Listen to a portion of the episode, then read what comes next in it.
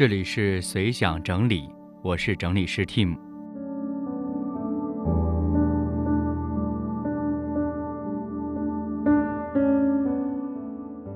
说起来呢，节目断更了已经很久了，最近一直想着找机会可以来录一期播客，嗯，因为总有一些话想要说，但是呢，好像诶想到的时候，嗯，没有时间或者不方便，等方便的时候呢，又好像忘记了。我觉得这个可能 要专门录一集这个关于这个拖延症的问题了。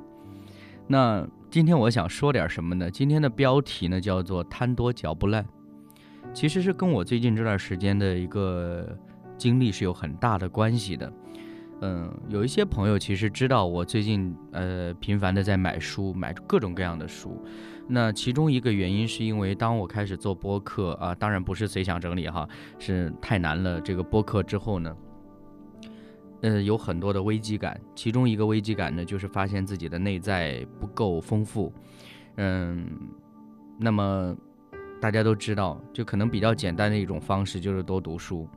那但是呢，因为过去其实荒废了很多读书的时间，没有好好的去，就是在呃知识上去丰富自己，呃见识上其实也不够多。那在录节目的时候，自然而然就会觉得有那种匮乏感。那所以其实这个状态已经持续一段时间，以至于我呃开始想要去那怎么样呢？就是多读一点书，然后丰富自己，然后呢在嗯节目录制的时候，在播客录制的时候，才不至于显得好像自己特别的匮乏。那好了，呃这个想法其实是很好的，然后这个愿景也是不错的。那那我就开始有各种各样的筛选。比如说一些经典文学，还有一些经典的小说，包括一些啊历史类的、哲学类的、相关的社科类的，其实我都想去涉猎。但是在这个买书的这个过程当中啊，会发生一些很有意思的事情。比如说，呃，我今天下了一笔订单，然后这笔订单里面大概有十本、二十本书左右，然后呢。通常有的时候呢，它可能会拆分成两个包裹来发送，因为它不是所有的书在同一个仓库里边都有货的。那么这个时候呢，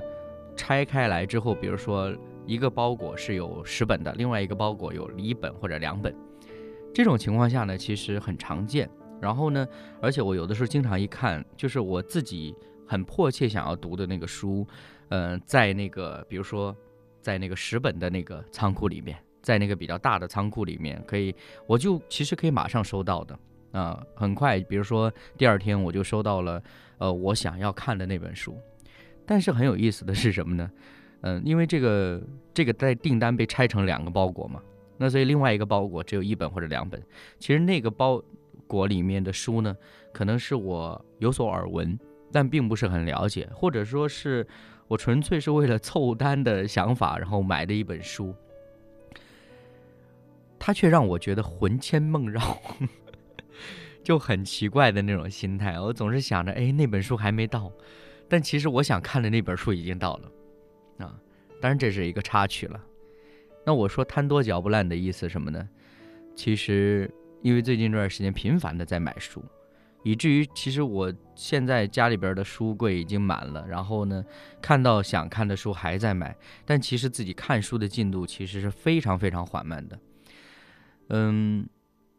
之所以说看书的进度缓慢，我觉得一方面可能是因为时间分配的原因，好像没有给自己特别规范的，或者说给自己安排很清楚的一个可以看书的时间，这是其中一个。那我觉得更大的一个程度是什么呢？就是可能是生活当中的琐碎太多，以至于很难静得下心来看。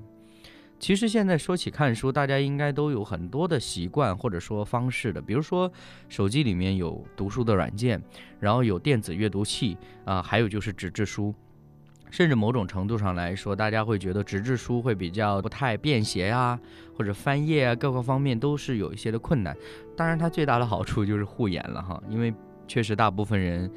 现在上班都要盯着电脑，然后下了班之后。还是一直看着手机，其实对眼睛伤害还是挺大的。但对我自己来说呢，我其实最近一直在想的一件事情，就是我买那么多的书，但是我看的进度又那么的慢，这样的一一种状态其实特别的不健康。所以我才想到，哦，原来我们古人都已经说过了，什么叫贪多嚼不烂啊？那么，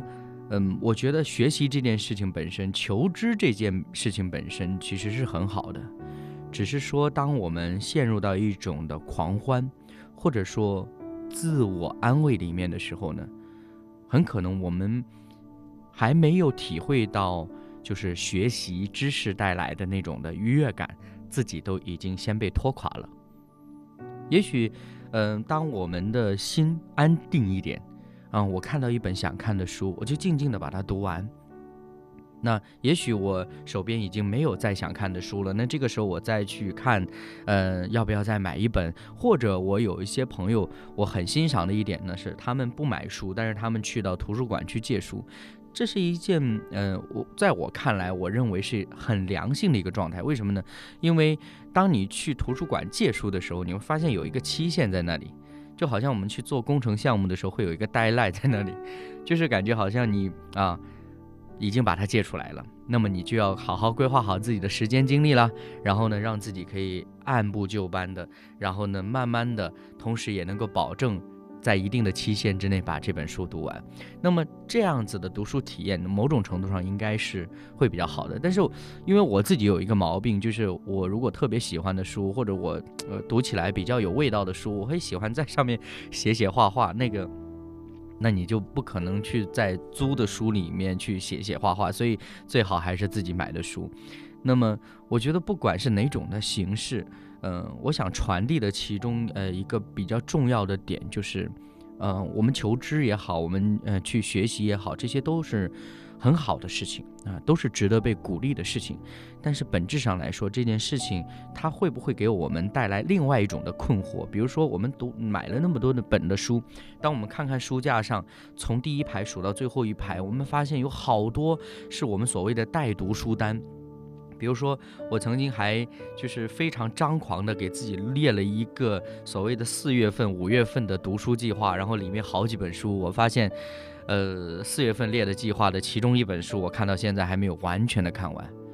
就是这种的情况对我来说，我觉得真的是就像网上我们常常说的那种“买书如山倒，读书如抽丝”啊，就呃。我甚至我前段时间刚下单买了一批书，然后到了之后我就给大家拍了一个合影，我拍了一个照片，然后我说，呃，买回来了书，但是不知道你们什么时候才会为我看，先给你们拍一个合照。然后呢，很多网友呢就呃给我的评论，我就觉得很有趣，就是谁说买了书一定要读的？还有网友说什么众所周知，拍完照就相当于读过了。我不管怎么样，就是我觉得其实大家可能都有同样的一种的困惑，那么这种的困惑，我觉得是不是某种程度上是基于我们现在所生活的环境带给我们的那种快餐消费的理念有很大的关系。当我们打开手机，我们是快速的去浏览最近或者说今天发生了哪些的大事，我们去到热搜榜可以很快的知道大家都在关注什么样的事情，呃，我们去。打开一个读书的软件，呃，我首先要知道大家对这本书的评价是怎么样，它值不值得去读下去。我们打开一个呃这个短视频，呃，它会告诉我几分钟的时间去了解一部电影，甚至一个系列的电影。就这些的信息，这些的模式模块化的东西，似乎它已经取代了我们传统的思维模式。我想到以前常常会被大家提及的一句话，叫做“从前车马很慢，一生只够爱一个人”。嗯，我我想其实每个人的内心深处来说，都期待这样子的啊专一。但其实某种程度上，真的我们会发现，如果按人性本质上来说，如果一切的速度都加快的话，我们一定不单纯的满足于一个专一。当速度提升之后，我们想的永远都是下一个、下一个。所以这就是我最近在读书的过程当中有的困惑，以至于我会有一些对快餐文化的思想。那当然，我们的节目就叫随想整理嘛，所以就是我想到什么，可能就跟大家说什么。不知道大家会不会有同感？又或者说，当你在面对这种快餐文化的时候，你是怎么样的一种处理方式？你是怎么样去看待这个事物给我们带来的影响？嗯，总之呢，呃，书还是要读的。呃，我我可能接下来的时间只是说要放慢一点点我读书的一个的，就是计划。嗯，比如说前段时间我在读一本跟工商业有关的书，呃，其实历史类的我是很有兴趣，但是问题是，呃，碰到一些我比较薄弱的环节的时候，我走的会比较慢一点，所以走到中间的时候，我真的觉得实在读不下去了，哦，我就跳出来，我找了一本小说集来读，哎，我觉得读小说集就会显得轻松很多了。当然，其实好的作品它往往能够在不同的方面给我们有。一些的启发，但不管怎么样，其实，嗯，这件事情本身它是值得我们思考的。啊，甚至我觉得说，在当下的环境里，无论你是打开手机的应用程式，还是你打开电子书，呃，还是说你翻开一一本纸质的书，那这个过程其实也是值得我们去体味和思考的。很多的人会讲说，嗯，读书的过程其实是一个放松的过程，它并不是一个所谓说任务式的。呃，让你去完成一个什么样的目标，那反而是当我们读书的时候，或者说完全的沉浸在文字里面的时候，其实我们的精神和头脑会陷入另外一种的放松。嗯，这也是我自己个人会比较享受或者说喜欢读书的一个原因。以前会比较多读一些网文，嗯，一些就是小说之类的东西，但是现在开始去尝试读。呃，一些的文学呀，包括哲学类的时候呢，其实一方面是寻求那种的啊安静，寻求那种的享受和放松；另外一方面，其实也是希望能够调动自己的大脑呢，从事物的不同角度去多一些思考。我觉得这个是呃，在我读书的这个过程当中，我不是说读哪本书有什么样的收获，而是读书这件事情本身给我带来的一些的启发。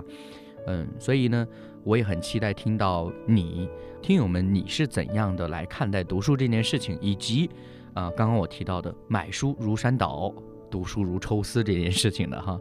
欢迎你可以订阅随想整理，也可以在节目下方留言评论跟我来互动。好了，今天的节目就到这里了，我是 Tim，我们下期节目时间再会。